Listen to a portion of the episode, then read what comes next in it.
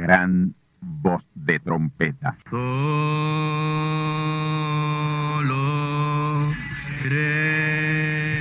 Saludos amigos y hermanos radioyentes. Están ustedes en sintonía con la audición radial Gran Voz de Trompeta, con el mensaje final de Dios al mundo, a la iglesia y a su pueblo escogido. Esta es la voz de Dios, proclamando el mensaje del Evangelio del Reino, o Evangelio eterno, a todos los que moran en la tierra, en el cumplimiento de Apocalipsis capítulo 14 y verso 6. Este es un mensaje de alerta y de apercibimiento ante los eventos proféticos del fin del mundo que ya han comenzado. No es que viene el fin del mundo, es que ya comenzó. Y en esta audición radial ustedes se mantendrán bien informados y apercibidos sobre cómo asegurar la salvación y la vida eterna, que es lo importante ante tales eventos.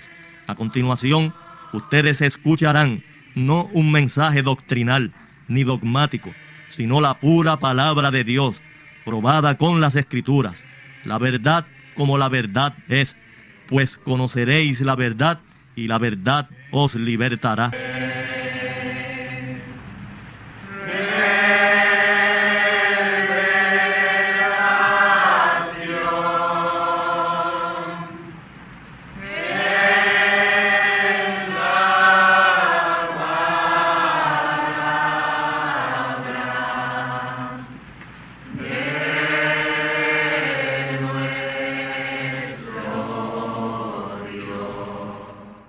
Bendecidos amados,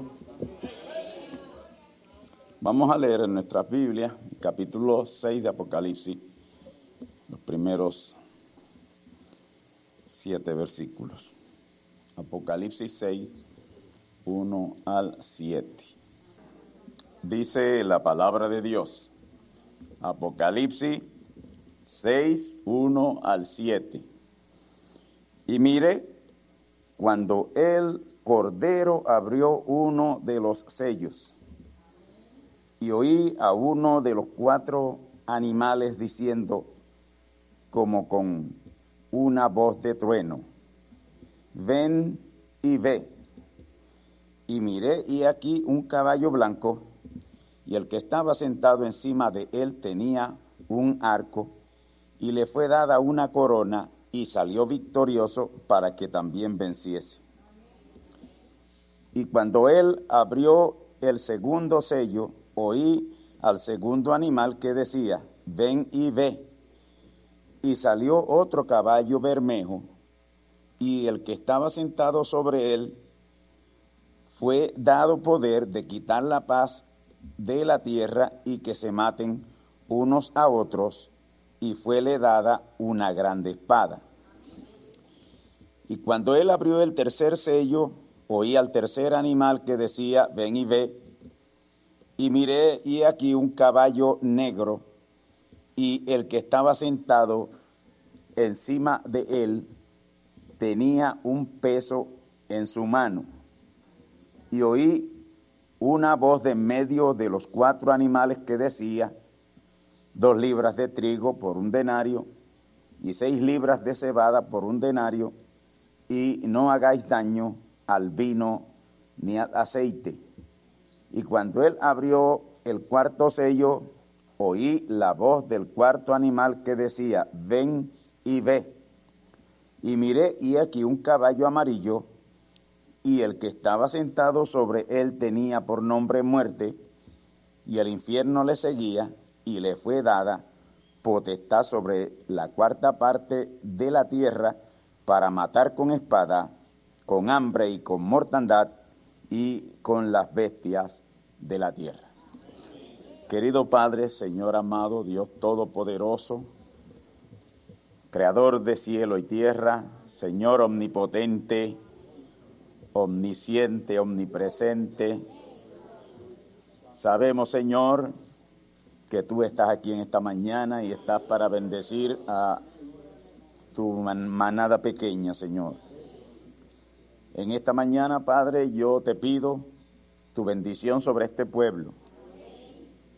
Úngenos, danos tu unción, úngeme a mí para traer tu palabra y la misma unción que pongas en mi Señor, pásala a tu pueblo para que podamos todos entender en esta mañana esta palabra que ha de ser expuesta.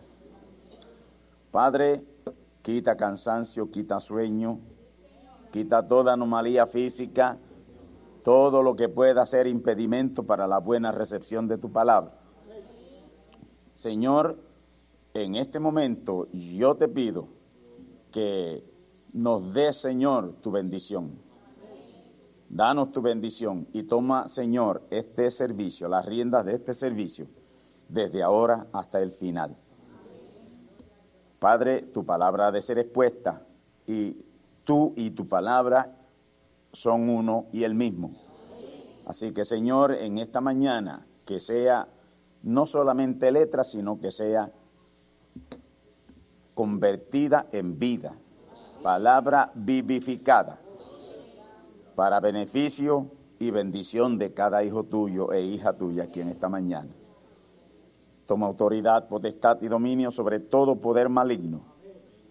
Y digo que en este momento todo poder del mal quede bajo las plantas de nuestros pies y seas tú solamente manifiesto en nuestros medios, Señor. En mi espíritu tomo todo control, toda autoridad, porque someto todo espíritu a mi espíritu. Oh Hijo de Abraham, nuestro Padre y nuestro Señor. Amén. Bendecido hermano y sentado. Gloria a Dios. En este octavo capítulo de nuestro tema Apocalipsis, aunque sea en síntesis, un síntesis o una síntesis, voy a tomar los cuatro, las cuatro primeras edades juntamente con los cuatro primeros sellos para traer un análisis de ello, paralelarlo para nuestro mejor entendimiento. Porque hay otras enseñanzas que yo quiero traer, no quiero dilatarme mucho en este estudio sobre el Apocalipsis, porque hay otras enseñanzas que son, son sumamente importantes que yo quiero traer. Y por cierto, son ciertos acontecimientos que pronto estarán tomando lugar, que ya van a comenzar, que van a tomar lugar, van a iniciarse. Y no debo estar comprometido con serie alguna y que tenga que detenerme, detenerme cualquier cosa que yo deba este, traer para beneficio del pueblo de Dios, porque tenemos que estar a la expectativa. Tenemos que estar a la expectativa. Están sucediendo muchas cosas extraordinarias. Porque este es, el, este es el tiempo del fin. Este es el tiempo que dijo Daniel que vendría y aquí estamos. Este y cosas están aconteciendo y hay que estar a ojo visor. Hay que estar, como le dicen en el campo, a cuatro ojos. Porque las cosas que están sucediendo son es lo que precisamente esos profetas nos dijeron que estaría sucediendo en este tiempo final. Gloria a Dios. Y no debo estar comprometido, he dicho con serie profética alguna, que tenga que detenerme, ¿verdad? Los comentarios que deba de hacer para comentar dichos acontecimientos. Ahora, escuchen bien esto, hermano. Escuchen bien esto que les voy a decir ya muy pronto, ya muy pronto, comenzarán a tomar lugar grandes acontecimientos de toda índole, de toda índole, toda índole, como juicios y catástrofes, catástrofes naturales, juicios naturales, y la invasión de demonios y espíritus inmundos invasión de demonios y espíritus inmundos venidos de la quinta dimensión o pozo del abismo como le llama Apocalipsis capítulo 9 y verso 1 y verso 2. Bien. Ahora, hermano, esto tenía que cumplirse, los profetas lo vieron, quizás ellos no podían explicar por qué, cómo habrían de pasar esos demonios y espíritus inmundos de la quinta dimensión, de la quinta dimensión a la tierra, porque es imposible, o era imposible, era imposible, pero el mismo hombre ha descubierto lo que ha sido la puerta, una puerta de la quinta dimensión a la cuarta dimensión y de la cuarta dimensión a la tierra. Es un triángulo. Hay demonios en esta tierra que no debían estar si la televisión no existiera. La tierra está llena de demonios por causa de la televisión. Porque ellos no podrían pasar o venir a pasar a la tierra de la quinta dimensión donde, de donde ellos son. Sea, que ese fue el lugar que el Señor, ellos le pedían al Señor que no los enviara. No nos mandes al abismo, pues es el pozo del abismo, que es la misma quinta dimensión. Y ellos no querían ir ahí, porque ellos, los que estaban por acá, que Dios le había permitido que estuvieran por ahí, porque a veces Dios permite para balancear ciertas cosas. Porque aunque ustedes quizás algunos no puedan entenderlo, los demonios son siervos de Dios.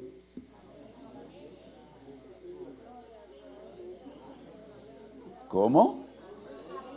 El diablo es siervo de Dios.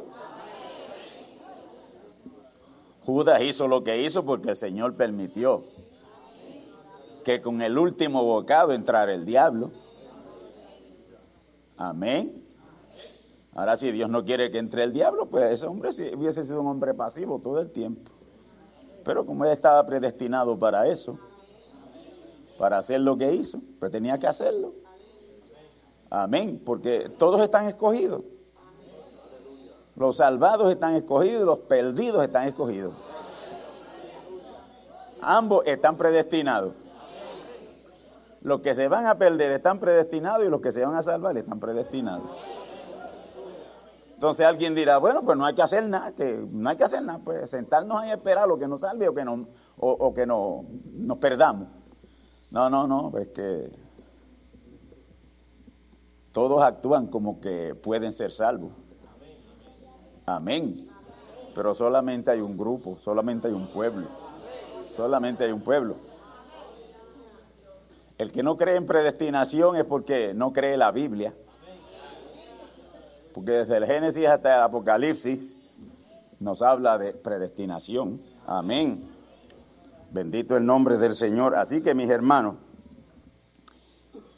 juicios, catástrofes naturales, invasión de demonios y espíritus inmundos venidos de la quinta dimensión o pozo del abismo son inminentes. Son inminentes. ¿Eh? La situación del mundo lo amerita. Y, y, y todo lo que venga es porque Dios lo va a permitir. No es que lo va a Dios no envía ningún mal, Él lo permite. Dios permite, pero Dios no envía. Hay unas cuantas escrituras que están mal, mal traducidas. Una que dice, las plagas que envié a los egipcios no enviaré sobre ti. No, no, que permití. Que permití. Porque Dios permite, pero Dios no envía. ese es el concepto que yo tengo de Dios. Bendito el nombre del Señor. Y nada sucede si Él no lo permite. Todo lo que sucede es porque Dios lo permite. Gloria sea su nombre para siempre. Y, mis hermanos, este, esos juicios son inminentes. El pozo del abismo nosotros sabemos que va a ser abierto. Y hay una escritura, hay una escritura, porque hay muchas escrituras que están mal escritas o mal traducidas. Por ejemplo, mire, aquí donde habla de ese pozo del abismo. Escuche esto. El pozo del abismo, capítulo 9 y verso, verso 1. Dice, y el quinto ángel tocó la trompeta el quinto ángel toca la trompeta. Y vi una estrella que cayó del cielo a la tierra. Eso es una traducción, pero una traducción fatal. Pero en el libro de Apocalipsis, sí, pues esto lo tradujeron teólogos cristianos, sin revelación. Si hubiera sido profeta, sí, la, Biblia estuviera bien traducida. Pero quienes la tradujeron fueron eh, pastores, teólogos, ¿eh? y, siempre acomodan a su favor. ¿eh? Pero mire, una estrella que cayó del cielo, una estrella es un mensajero. Aquí es un mensajero. Él no cae del cielo, él desciende del cielo. Esto, esto debía leer. Y el quinto ángel tocó la trompeta y vi una estrella que descendió del cielo a la tierra. Porque es ese mismo ángel de Apocalipsis 14, 6 que desciende con el Evangelio eterno a la tierra. Desciende a la tierra y fue dada la llave del pozo del abismo. Le fue dada la llave del pozo del abismo. Esa llave no es ninguna cosa de metal ni ninguna cosa material, es la autoridad él va a decir, sea abierto el pozo del abismo y salgan 300 millones de langostas. Y salen 300 millones de langostas. De las de Apocalipsis 9. Amén, porque ahora no son, este, eh, como le llaman en inglés, grasshopper o esperanza. Ahora no son así. ahora son de otra manera. Bendito el nombre del Señor. Así que estas traducciones, pero gracias a Dios, gracias a Dios, cuando yo leía o tenía que leer los mensajes del hermano Brown, estaba pendiente de estas escrituras porque él siempre las corregía. Siempre las corregía. Es que el profeta es el único que tiene autoridad de Dios para poner las cosas como son. Por eso que usted no puede confiar en pastores interpretando Biblia, ni evangelistas, ni misioneros. Usted puede confiar en profetas. Porque Dios es su propio intérprete. Y el profeta es la voz de Dios. Amén. El que habla por Dios. Gloria al nombre del Señor. Y ese abismo será abierto, será, se dará la orden y él pronunciará el número. Si él quiere que sean 500 millones, pues serán 500 millones. Si quiere que sean mil millones, pues serán mil millones. De acuerdo a los que hagan falta. De acuerdo a los que sean necesarios. Bendito el nombre del Señor. Yo espero que nadie esté cuestionando esto que yo estoy diciendo. Que Dios es Dios. Dios es Dios. y Él hace lo que Él quiere hacer.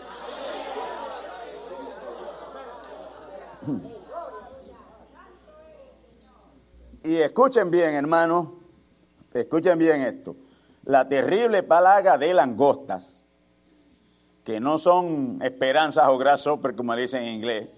Usted sabe lo que son. Son criaturas misteriosas de quinta dimensión que tomarán forma de parecida a humano, pero muy rara, muy rara. Eh, la terrible plaga de langosta de Apocalipsis capítulo 9, verso 1 al 11, va a iniciar pronto. Va a haber un anticipo antes de, de la grande tribulación. Va a iniciar pronto. Amén. Ya sus ataques a humanos están por empezar. Manténganse firmes en la palabra, que es lo único, lo único, lo único. No se salga ni una pulgada de la palabra, porque si, usted saca una mano de la palabra, esa es la misma que le va a agarrar el diablo. Mantengámonos en la palabra, no estemos jugando con Dios. Amén. Crucifique esos sentimientos humanos, crucifique esa carne. Amén Cuidado con Amalek. Tenga mucho cuidado con Amalek, que todavía no ha sido redimido nuestro cuerpo. Tenemos un cuerpo todavía sin redimir y este es Amalek. Esta carne es Amalek, eso está en tipo allá en el tiempo del éxodo de Israel. Amén, que fue un enemigo que tuvieron todo el tiempo, tuvieron todo el tiempo peleando con Amalek. Y Amalek representa la carne. Y usted va a tener que pelear con Amalek y vencerlo siempre. No caiga nunca. No caiga nunca. Amén. Y usted sea fiel a Dios y a su palabra. Cuando más solo esté, esté por allá, comprométase a ser más fiel a Dios. Porque a veces decimos, ah, aquí no me está viendo nadie. Y entonces, ¿a quién es que tú le sirves y a quién es que tú le temes?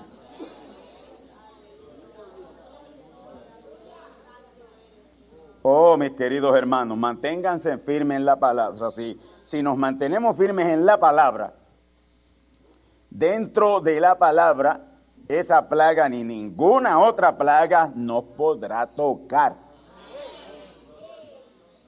Ni esa plaga ni ninguna plaga nos podrá tocar. Nuestra inmunidad es en la vacuna de la palabra. Y ya yo estoy vacunado con la palabra. Ya yo me vacuné con la palabra. Este no es el mensaje, esta es la introducción. Esto, este es calentando los motores, como dicen por ahí.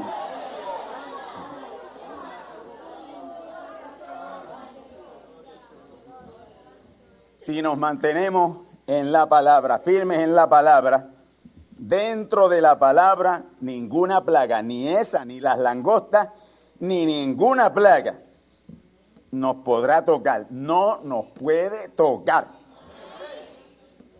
Amén. Porque estamos en la palabra, hemos sido vacunados con la palabra, estamos en ella y no puede entrar otro germen. Amén. Vamos entonces, hermanos, a entrar ya para no perder mucho tiempo, yo quisiera terminar estos cuatro sellos, cuatro edades, para tomar entonces el resto de, las edades y el próximo domingo, porque quiero ir avanzando. Me eh, sospecho, hermano, que algo está por acontecer y no debo estar atado a ninguna cosa. Vamos entonces a la primera edad de la iglesia, paralela con el primer sello. Y perdónenme que es que esto está hoy.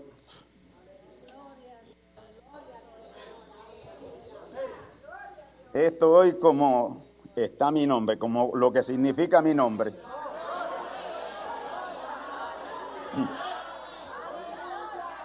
Apocalipsis 2, 1 al 6. Yo voy a leer y de acuerdo a lo que Dios me dé, voy a traer. Gloria al Señor. Apocalipsis capítulo 2, versículos 1 al 6. Lo hemos leído unas cuantas veces, pero vamos a leerlo una vez más hoy. Y, pero vamos a paralelarlo con el, el primer sello, aunque el domingo hablamos algo de ello, pero vamos a iniciar con ello. Escribe el ángel de la iglesia en Éfeso, el que tiene las siete estrellas en su diestra. Estrellas son mensajeros. Dios, el que está hablando aquí, el que está revelando aquí, es el que tiene los siete mensajeros de esas siete edades en sus manos, su diestra, bajo su potestad. El cual anda en medio de los siete candeleros de oro, dice esta cosa, los siete candeleros son las siete edades de la iglesia. Las estrellas son los mensajeros, los siete candeleros son las siete edades o periodos de esa iglesia, que es una sola iglesia, pasando por siete periodos a través de cerca de dos mil años. Dice estas cosas, yo sé tus obras y tu trabajo y paciencia y que tú no puedes sufrir a los malos y que tú no puedes sufrir a los malos. Es que un verdadero creyente, hermano, eh, eh, el mal le asquea. Eh, para él es insoportable. El mal le asquea, le denigra, Y él no se siente bien en un sitio donde hay maldad. Amén. Sé tus obras y tu trabajo y paciencia y que tú no puedes sufrir a los malos. Si es que eso es una experiencia del creyente, no puede sufrir lo malo, la maldad. Y, se le para a alguien al lado que es malo, que uno que está maleado y ya esa, esa, esa atmósfera ya uno la siente. Asiente. Amén. Y uno pues tiene que irsele del lado, porque es una negatividad tan grande que su propia, su propia influencia o la energía de uno eh, eh, eh, empieza a menguar, porque empieza a combatir y a combatir eso, y entonces una energía se gasta cuando se usa. Amén. Bendito el nombre del Señor. Porque el hermano Branham había que se, se, completo. Cuando él empezaba a discernir en la audiencia y a los cuatro, cinco o seis discernimientos, eh, ya él estaba desgranado y el hijo tenía que agarrarlo y llevárselo al hombro. Porque él estaba usando energía. Energía. Y en esas visiones que él estaba teniendo para decirle a la gente las cosas, se gasta una enormidad de energía y él se quedaba sin energía y ahí se caía. Él llegaba hasta que le faltaba, hasta que hasta el último rayo de energía llegaba él. Y así es hasta hoy, hermano. Así es hasta hoy. Si, si queremos mantener la energía, tenemos que apartarnos de lo negativo y de aquello que nos saque la energía. Amén. Bueno, yo sé tus obras y tu trabajo y paciencia y que no puedes sufrir a los malos. Y has probado a los que se dicen ser apóstoles y no lo son. Y los has hallado mentirosos. Porque eso es otra cosa, hermano. Si usted es un verdadero hijo de Dios y la palabra está en usted y esa energía de la palabra está en usted, cualquier malo se le para al mal. Mire, usted lo él enseguida. Aquí dice que no podían sufrirlo, no, uno no puede sufrir eso. Y es así. Es así. Ahora se le para a alguien con un espíritu al lado, usted se siente bien. Se siente bien. Verso 3, y has sufrido y has tenido paciencia y has trabajado por mi nombre y no has desfallecido. El nombre de Dios en ese tiempo era el nombre Jesús. Digo era, porque ya el nombre de Dios hoy no es Jesús. Ya el nombre Jesús está obsoleto. Nosotros lo usamos para referencia de su mensaje, pero ya no oramos en ese nombre, ni pedimos nada, ni hacemos nada en ese nombre, porque ese nombre terminó. Ese es un nombre para las edades de la iglesia y las edades de la iglesia terminaron y con ellas el uso del nombre que fue usado en esas siete edades de la iglesia. Ve, aquí dice, y ha sufrido y has tenido paciencia y has trabajado por mi nombre y no has desfallecido. La iglesia usó el nombre del Señor a su máximo eh, todo el tiempo que ese nombre estuvo para ser usado. Estuvo hasta donde llegó su uso. Pero ya no estamos en edades de iglesia, vino la edad celestial y hay otro nombre. No lo usamos aún todavía, pero lo sabemos y no le usamos, no usamos ese nuevo nombre, que es el nombre que Dios siempre ha tenido, el nombre de pila de Él, como Él siempre se ha llamado, que no se lo reveló a nadie en el Antiguo Testamento, y cuidado que quisieron que se lo revelara. Pero siempre que vinieron, dijo, no, no, mi nombre es oculto. Manoa quería saberlo. Amén. Todos quisieron saber el nombre de Dios, pero no, Dios le dijo que no. Nosotros somos el grupo privilegiado. La manada pequeña es el grupo privilegiado que hoy conoce el nombre de Dios. No lo usamos, por supuesto, no lo usamos porque no ha llegado el tiempo de usarlo, porque esto, esto va a ser una bomba. El verdadero nombre de Dios, ahí reside el poder creativo. Ahí es donde se le va a decir al monte, quítate. La gente no sabe lo que viene por ahí. Amén. Ellos no saben lo que viene por ahí. El nombre que es sobre todo nombre, porque ese es el nombre que es sobre todo nombre. Claro, el nombre de Jehová fue un nombre temporero que durante el tiempo que duró fue nombre que sobre todo, nadie tenía un nombre más grande que ese en aquel tiempo. Nombre de Jesús, nombre que sobre todo nombre en ese tiempo. Pero este, este es sobre todo nombre en todo tiempo.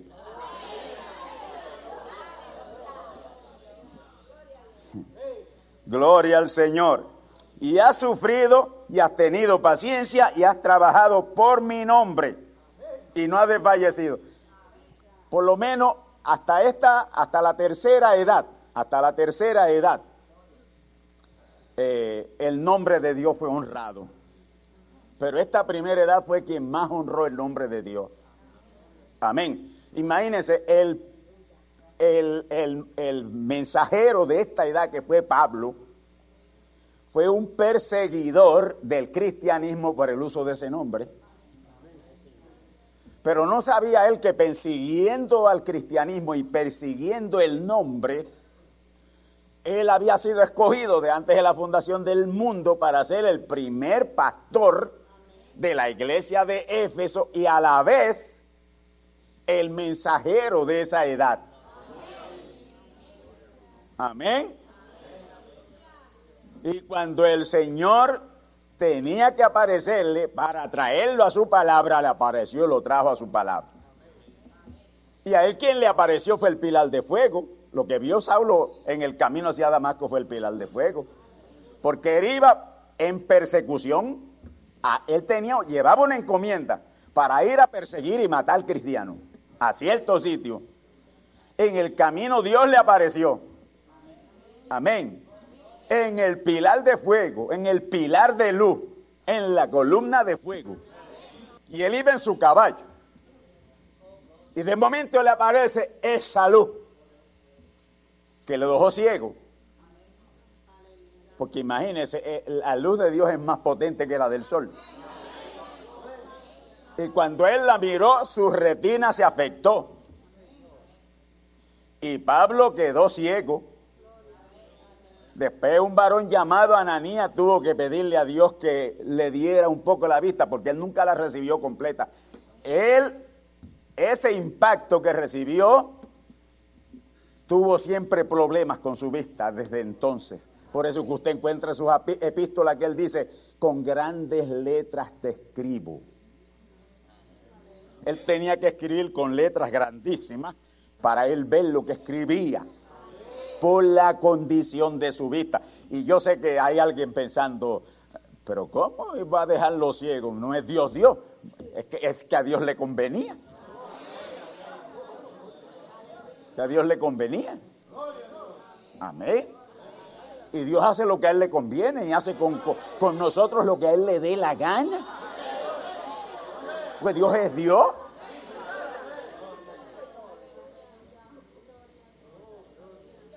Entonces fue mandado a cierto lugar y en ese lugar pues el Señor le dijo que había alguien que iba a orar por él y él iba a recibir la vista. Y efectivamente fue enviado a ese lugar, él fue a ese lugar y ahí recibió la vista, pero él no veía, desde entonces no pudo ver bien nunca. Amén. Ese era uno de los problemas que Pablo tenía como aguijón también, su vista.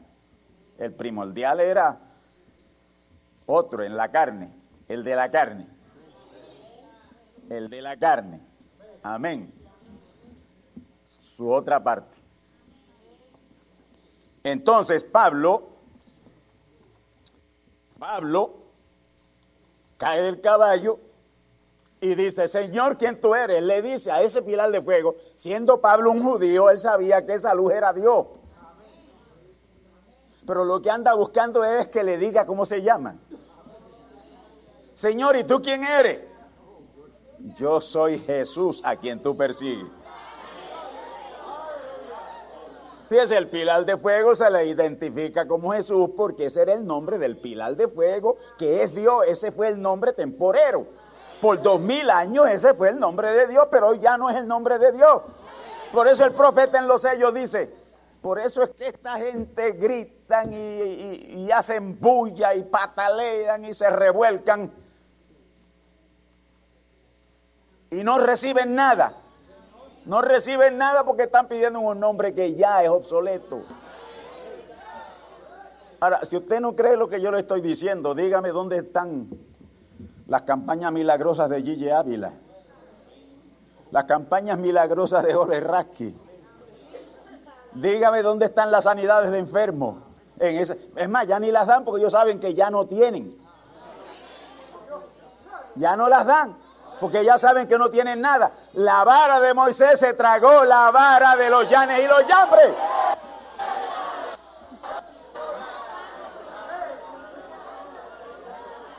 Ahora la unción reside en un solo lugar.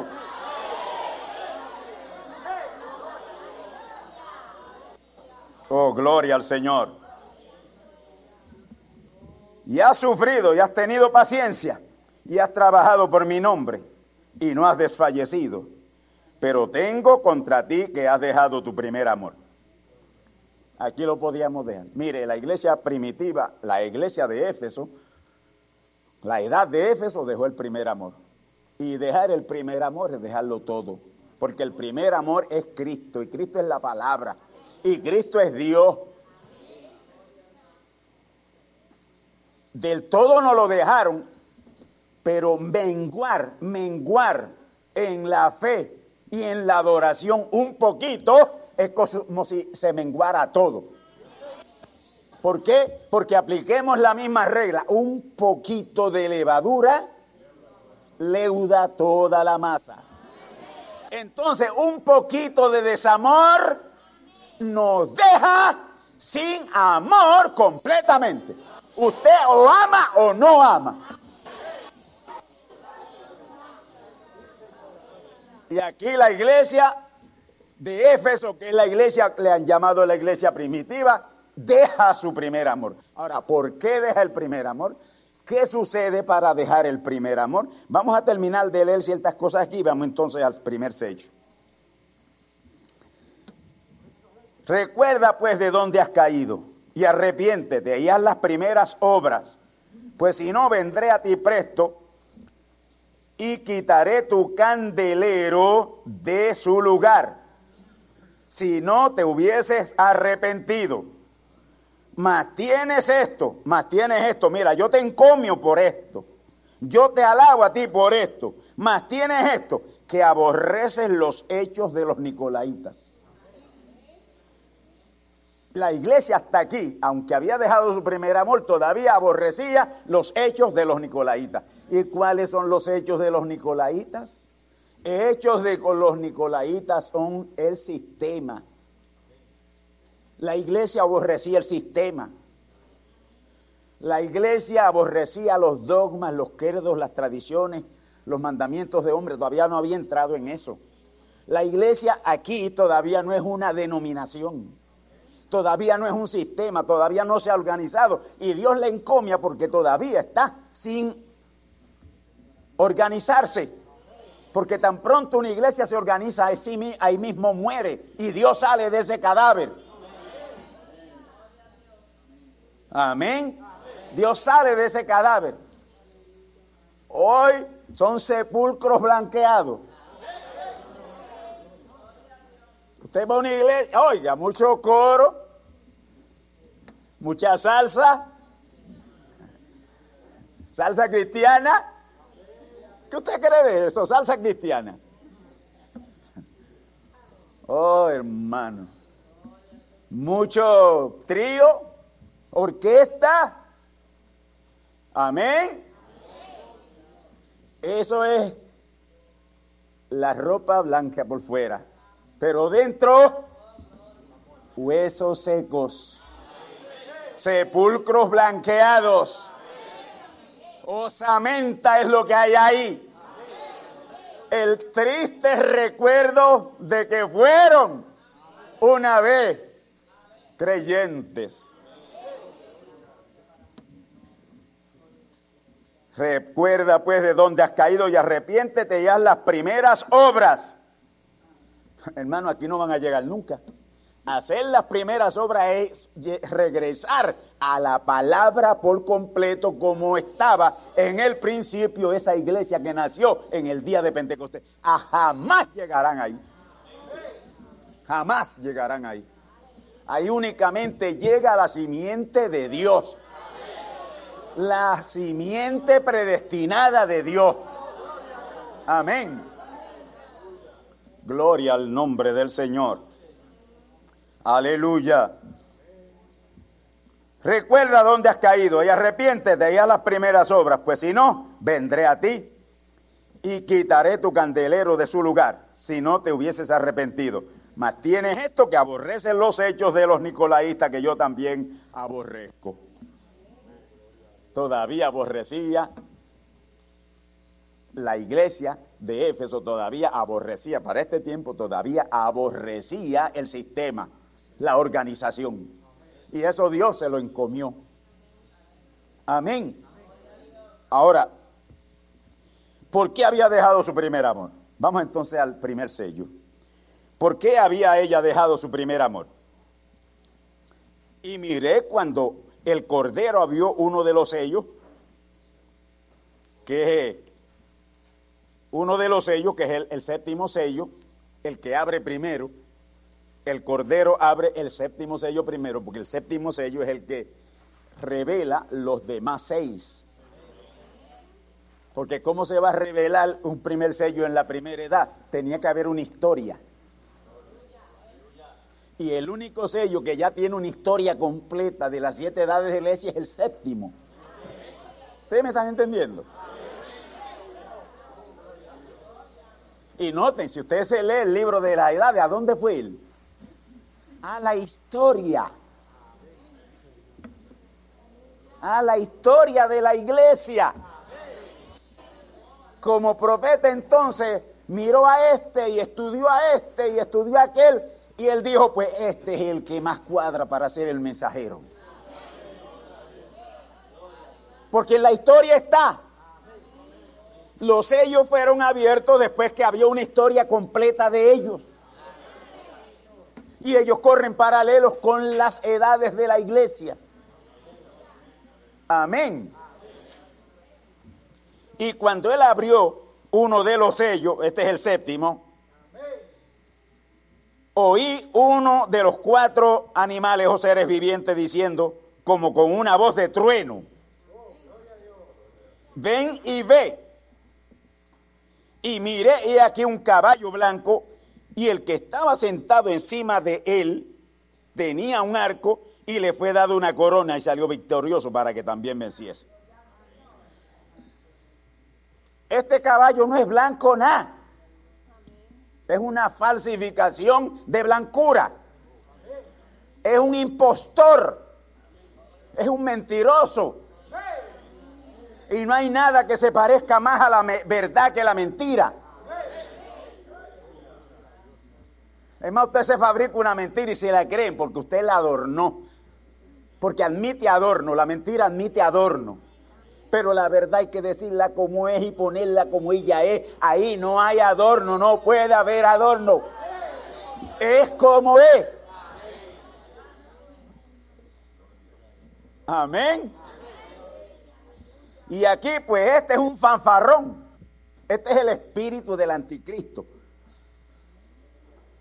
Dios lo presenta o la revelación lo presenta en forma de caballo, amén, pero es un solo caballo. Y ese caballo lo que representa es el espíritu del anticristo. Amén. Tomando cuatro formas o actuando en cuatro etapas.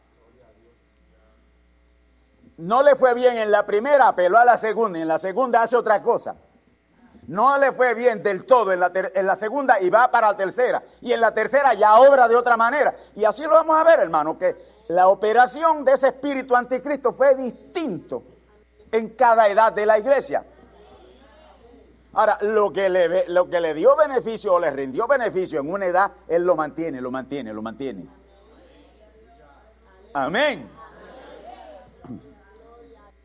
Este es el espíritu del anticristo. Fíjese, en ese verso 2, un caballo blanco y el que estaba sentado sobre él tenía un arco, pero no tiene flecha.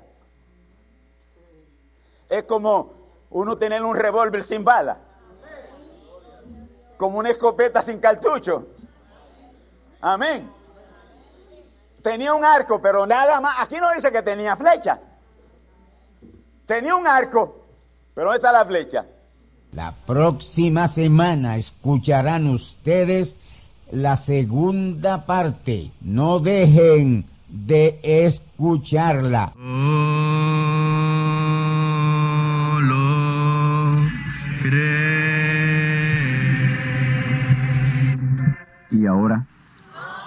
Hemos llegado al momento de liberación por la palabra hablada. No por oración. No oramos por enfermos. Hablamos la palabra. Jesús nunca oró por un enfermo. Él dijo la palabra. Él habló la palabra. Y la palabra fue enviada. Y curó los enfermos. Resucitó los muertos. Limpió los leprosos. Abrió ojos a ciegos. Oídos a sordos. Desató lenguas a mudos. Y la buena noticia hoy es que Él es el mismo, antier, ayer y hoy. Lo que Él hizo antier y ayer por otros, lo puede hacer hoy por ti. Tened la fe de Dios. Al que cree, todo es posible. Cree solamente y te será hecho. Enfermedad maligna, enfermedades producidas por demonios, virus, bacterias y gérmenes, os echo fuera y os maldigo con maldición de muerte y proclamo liberación sobre todo oprimido del diablo, que él llene los requisitos para ser liberado enfermedad te declaro fuera de existencia y pido la sanidad de los enfermos y la liberación de los oprimidos en el nombre del Hijo de Abraham, el Todopoderoso Señor. Amén. Amén. La palabra ha sido dicha, la palabra ha sido hablada y tú estás liberado. Da gracias a Dios por tu liberación y ve y cuéntale a otros lo que Dios ha hecho por ti.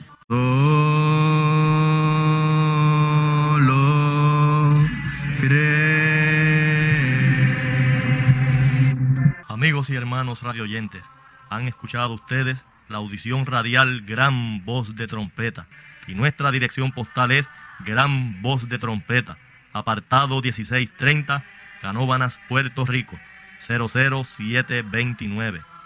Una vez más, gran voz de trompeta, apartado 1630, 1630, Canóbanas, Puerto Rico, 00729. Les invitamos muy cordialmente para que escuchen estas conferencias proféticas y sean apercibidos ante los eventos del fin del mundo que ya comenzó.